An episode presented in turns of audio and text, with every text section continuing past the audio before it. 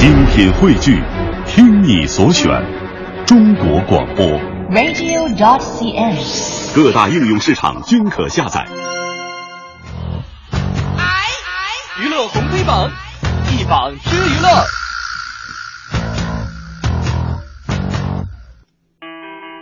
娱乐红黑榜今天关注的黑榜第一条，日前呢，黄奕做客可凡倾听，参与录制了二零一五年春节特别节目《可凡和他的朋友们》。在节目当中呢，作为妈妈的黄奕呢，就大谈育儿经，并且呢，飙泪。说到自己和女儿之间的种种，说自己是一个蛇精病的妈妈，希望女儿未来呢会成为一个真实的人。而且呢，对于之前的离婚风波，黄奕也做出了回应。那些伤害、那些黑暗、寒冷的岁月，在今后的生活里会一直鞭策着我。它就像一盏警示灯一样，让我更有动力。那你为什么要给他上榜呢？上榜理由就是可怜之人必有可恨之处，哦，谁是谁非，外人也说不清楚。孩子他爸呢也上过某节目，谈到女儿的时候也哭得很绝望。不过黄奕肯定不是省油的灯哈，你想想，两任老公都出来攻击他，难免让外人觉得这人。做到这地步也太失败了吧！不是硬要把他和赵薇相比，但是闪婚两次，怎么都是对感情和婚姻不负责任。嗯现在要做的就是把对孩子的伤害减到最低，别再让孩子暴露于公众视野之外了。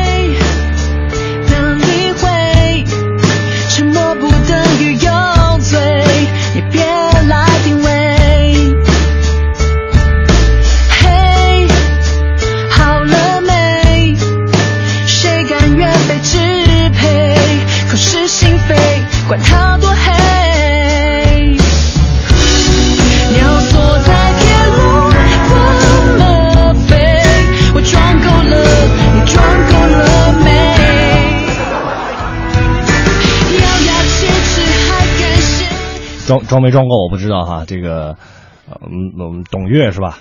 别装了，也也是这个有有有宝宝的，但是我觉得当妈肯定能更加理解这个亲情。我这个现在我还年幼，我还年幼，呃，这个我所以我觉得他给可以，如果说董月给黄奕上这个榜的话，那就嗯应该是真的是这样了哈。对，这是我把它拍在黑榜上的。好，我们来看一看今天的黑榜第二条，真的恋爱了吗？范冰冰发了微博说：“哎呀，突然有了软肋，也有了铠甲，怎么回事呢？前两天的事了啊。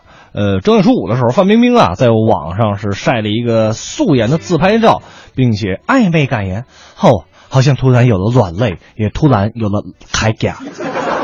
这让很多网友就猜测哈，嗯这范冰冰是不是又恋爱？哎，不过也有网友有网友就说了，是因为范冰冰主演的电视剧《武媚娘传奇》即将大结局，范冰冰发表这个言论啊，好像是因为这个电视剧就是《武媚娘传奇》，咱们说五大头传奇而发出的感慨。那此前呢，湖南卫视这个《武媚娘传奇》要大结局的时候呢，李晨啊就和范冰冰同时发表暧昧的微博。也让不少人猜测范冰冰是不是跟李晨在一起了呀？哎不过范冰冰呢是否认了这个恋情。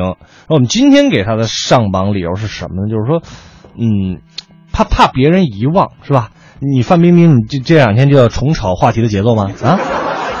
你特别服这些虚假炒作啊！在一如果说你俩真在一起，你就公开，是不是？不在一起就别玩那些暧昧。嗯从武媚娘第一集，这电视演了八百多集是吧？八八十多集还是多少集？特年前演到年后，啊，特别特别的长。我就感觉这范冰冰也是挺拼的，你每天都在宣传期呀、我想我不够爱你，我忘了你的勇气，没办法重来一次，也只好听天所以说，你说你到底是爱不爱？我也觉得他们俩，说实话，我觉得范冰冰跟李晨还挺合适的。为什么？就李晨是那种憨憨傻傻的，然后范冰冰看出来啊？张张雨绮张雨张雨绮是吧？不是张馨予，张馨予张雨绮是王思聪那张馨予啊，嗯那嗯，明显的就是借借借李晨上位啊，然后李晨还爱爱的死去活来的，每次送心形石头。也不知道哪儿的大梗了。哎，这个也也也不知道从哪儿变来哎变来那么多的新型石头，反正他总有哈。所以我觉得他俩，你看范冰冰是这个阅尽人间繁华的。如果说一个女人阅尽了人间繁华，你就要带她去做旋转木马；如果一个女生她只懂得做旋转木马，那么你一定要带她去阅尽人间繁华。这这是我的一点点经验啊。来吧来吧，继续我们的娱乐。我我想说一下这个经验。哎，这你怎么了？你个人总结吗 这我个人总结，我觉得还是挺有道理的。嗯，人间繁华，旋转木马。对对对对对对你。告诉我北京哪有旋转木马？欢乐谷，欢乐谷有，欢乐谷有。来，今天黑榜第三条啊，好，接下来我们关注今天的娱乐红黑榜，黑榜第三条，黄圣依。哦，啊，在大年初五的时候，一年一度的奥斯卡颁奖典礼呢，在大洋彼岸进行。嗯影片和影人的盛会吸引了无数影迷的目光。不过最后谁也没有料到的是，奥斯卡本年度的惊爆点，嗯不是鸟人拿大奖，而是黄圣依在化妆间晕倒了。嗯，这个消息我也看过了哈。这个作为这届奥斯卡唯一受邀的一个女演员黄圣依，靠着什么参加独立精神奖、走奥斯卡红毯的卖点呢，吸引了很多媒体以及大家的目光。嗯，但是啊，二月二十二号刚落地美国，那黄圣依的团队就传出来，哎呀，我们行李被偷了，礼服全都没了，丢了。也因此呢，没赶上当晚的独立精神奖。同天傍晚呢，在剧烈影视董事长杨紫的紧急调度下呢，礼服和珠宝问题得到了化解。原以为奥斯卡之旅总算是有惊无险的展开了，但是谁知道呢？北京时间二月二十三号早上，奥斯卡颁奖礼开始之前，在颁奖礼前方的中国媒体却传回消息，原定出席奥斯卡红毯环节的华人女星黄圣依在化妆间突然晕倒，被送往当地的医院治疗。嗯，这下呢，不仅是咱国内的媒体坐不住了啊，就连好莱坞报道者，还有这个《洛杉矶时报》在内的很多的国外媒体，也都看呼呼一斯赫，他 是谁？他是谁啊？来来问说这是黄圣依是谁呀、猛一看，好像黄圣依输了奥斯卡，但是呢，赢得了全世界的版面儿。嗯所以说，你今天给黄圣依上榜的理由是？我们还没有做好准备，嗯消息一个接一个来的也太突然了吧！第说好的汤姆汉克斯呢？你确定这件事不是炒作，或是以晕倒来自圆其说？哎不过这代价未免也太大了。有点但是说真的哈，不管之前的声明有多么的喧嚣，墙倒众人推是事实。嗯杨子公司这人员混的，一个站出来替他说两句话的人都没有，是该反省一下了。你好毒，你好毒，你好毒，呜呜呜呜越说越离谱，我眼睛也糊涂。你好毒，你好毒，你好毒毒毒毒毒。我只想问一个问题，他跟杨紫还没分手呢？我我因为我他们在一起了吗？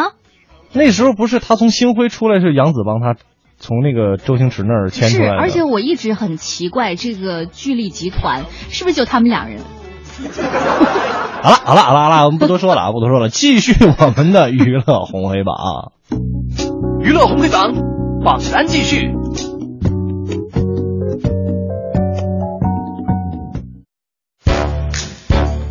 娱乐红黑榜今天的红榜第一条，王健林自己写自传，哦允许王思聪失败两次。嗯，万达集团的董事王健林嗯曾经以首富之名荣登二零一三的福布斯中国富豪榜，去年底呢更是上升为亚洲第三富豪。国民公公嘛。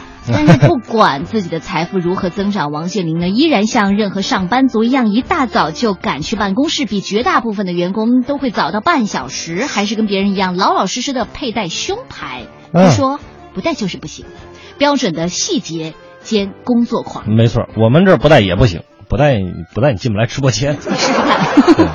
但至今为止哦，他还没有出过自传。他说哦自己文笔本身就很优秀，嗯况且写文章能被我看上的人也不多。哦，我看到这个细节，我觉得他真的太自信了，真的太啊，自信了。对呀、他说，所以我一直不主张让别人来给我写，但是嗯我做了一个决定，就是二零二零年从一线下来，会花半年、一年的时间，好好的写一本自己的自传。没错特别是企业的创新和坚守这两点能够带来成功，这种体验一定要告诉年轻人，给后人一点启示。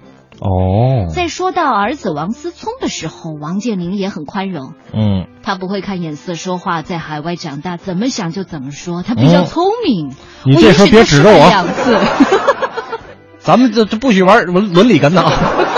说到儿子的时候就指着我，这不好。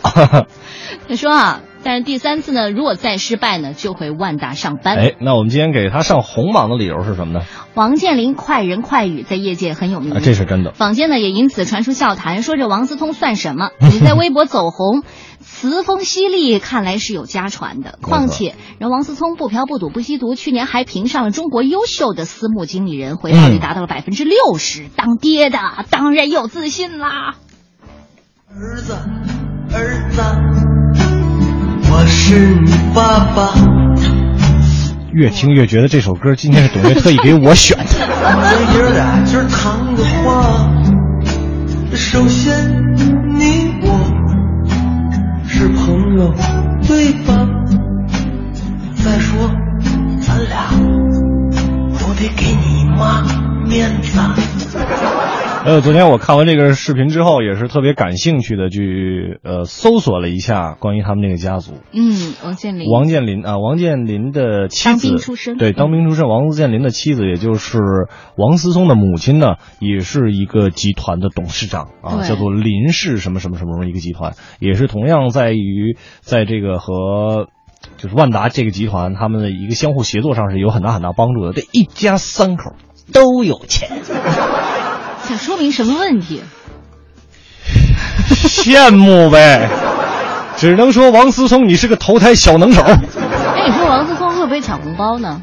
发红包哈？发了，发了，发了，发了，他发了好多。晒了哈。他好像是每一个是发了六百六十六，他发的就是个数不多，但是每一个包都很多。就是你抢可能抢个三块五块的，但是你主你如果你抢了王思聪的，一定是五百块钱以上，比春晚大气。太大气了，就是不一样啊。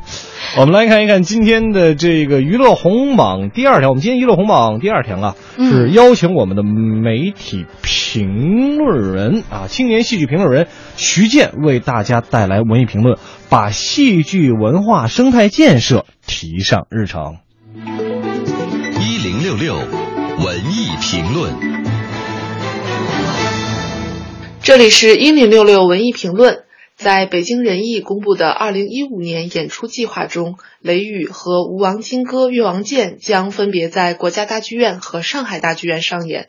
这两部人艺的经典剧目，在去年的演出中曾经出现了多次观众笑场的情况。两次笑场虽然情况各异，但是对台词和表演笑点最为集中，笑源也都来自所谓的青年观众。究竟是如今的青年观众对于经典缺少耐心，还是舞台上呈现的诗意已经不再为这个时代的审美所崇尚？今天我们邀请媒体人、青年戏剧评论人徐健为大家带来文艺评论，把戏剧文化生态建设提上日程。大家好，我是徐健。因为笑场呢，就为经经典呢贴上过时陈旧的标签，或者责备观众的幼稚不理智。那么在我看来呢，并不是解决问题的最佳方式。那么笑声呢，是观众最感性、最直接的一种表达方式。它或许呢听起来有些刺耳，但绝不是偶然出现的。从近几年我所经历的一些复排剧目的演出现场看呢，不是经典的精神思想遭到了质疑哄笑，而是观众对那种渐渐远离时代审美、城市化了的那种演绎方式缺少了耐心。那么这种现象的出现呢，表面上反映的是艺术表达与审美期待的一种错位，那么实际上呢，是与我们的时代文化语境和观众审美水平发生的巨大变化是紧密相连的。那么它更是多年来呢话剧发展中的诸多老问题不断叠加的一个结果。可以说呢，当今的世界戏剧呢已经风云变幻了。那么业内人士呢，我们应该以雷雨这次笑场为契机，进一步的坦诚交流，认真思考一些我们话剧发展中更为实际的问题，比如说像经典如何与观众对话，如何面对观众变化的审美等等等等。应该以更加开放的胸襟，那么多样的戏剧观念，包容的创作姿态，处理好传统与创新，那么继承与发展中的一系列问题，使越来越多的观众呢，尤其是当代观众，能够从话剧舞台上找到情感共鸣，也让我们的经典话剧作品呢，在精湛的表演和不落俗套的艺术呈现中呢，能够更加的光彩熠熠。此外呢，特别值得关注的是近期的话剧市场，可以说现象级话题不断出现。不管是对新媒体时代戏剧批评的探讨，还是围绕一些剧目产生的一些争议呢，我们发现呢，所有这些话题，那么与话剧发展中相关的问题呢，可以说早已突破了剧场的空间限制，与更为广阔的这种文化语境相连。成为整个戏剧文化生态体系的一个组成部分。那么可以说，这个生态体系呢，与外在的世界的丰富存在某种呼应。它的文化氛围的营造呢，离不开戏剧传承、审美习惯的累积，那么观众审美素养需求的引导等等，乃至整个大的社会文化思潮的变化，这是我们今后一段时间话剧发展过程中呢需要关注的重点关注的一个现象。一零六六文艺评论由中国文艺评论家协会联合制作播出。娱乐红黑榜榜单继续。榜单继续，我们接下来要关注的就是红榜的第三条。昨天上午，多家单位呢共同主办的第十一届德艺双馨颁奖典礼。丁志诚、句号、吕薇、张丰毅、张李慧、张红光、侯勇、曹石娟获得了全国德艺双馨艺术家的称号。嗯而八六版的《西游记》的两位演员六小龄童和马德华也都获得此奖项。此外呢，八六版《西游记》的唐僧扮演者迟重瑞获封全国德艺双馨终身成就奖的称号。除此之外呢，像王丽萍、傅林，还有许环山，以及张纪中，以及黄婉秋、斯琴高娃、蓝天野都获得了终身成就奖。上榜理由，师徒四人，哦不，三人。到今天修成正果，取得真经，真的不容易。哎，八六版的《西游记》二十五集拍了五年多，对，那是名著的严谨艺术，每个演员都是千挑万选的，而且他们没有什么功利心，只是把这个当成光荣的任务去完成。嗯所以现在的浮躁无论如何也无法超越当年的西游精神呐、哎，不过怎么了？沙僧呢？他应该得一个任劳任怨奖。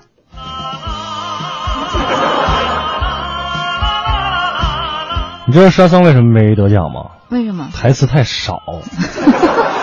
师傅，大师兄哪儿去了？师傅，二师兄哪儿去了？呃，实在是这个台词太少，不过确实经典就是经典，这个真的是很难很难很难去超越的一件事情。